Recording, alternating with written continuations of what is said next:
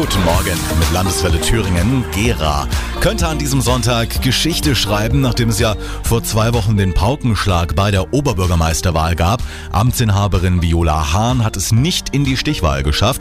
Stattdessen könnte mit Dieter Laudenbach erstmals ein AfD-Politiker Oberbürgermeister einer Thüringer Stadt werden. Er tritt an gegen den parteilosen Julian von Arp.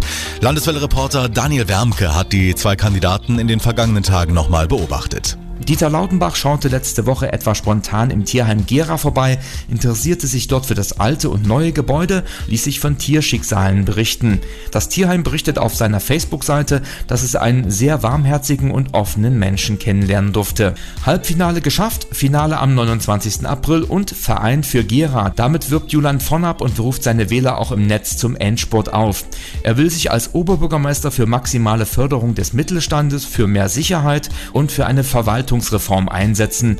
Wir haben auch nach der Stimmung in Gera gefragt. Dieter Laudenbach, AfD, ehemaliger Gastronom als möglicher neuer Oberbürgermeister? Fragezeichen. Das wäre gar nicht gut für Gera, denn da wird Gera keinen Aufschwung nehmen.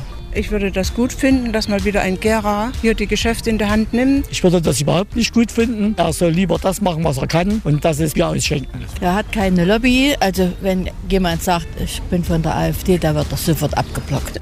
Nur eine der Stichwahlen, die sehr spannend wird am Sonntag, nämlich die in Gera. Guten Morgen mit Landeswelle.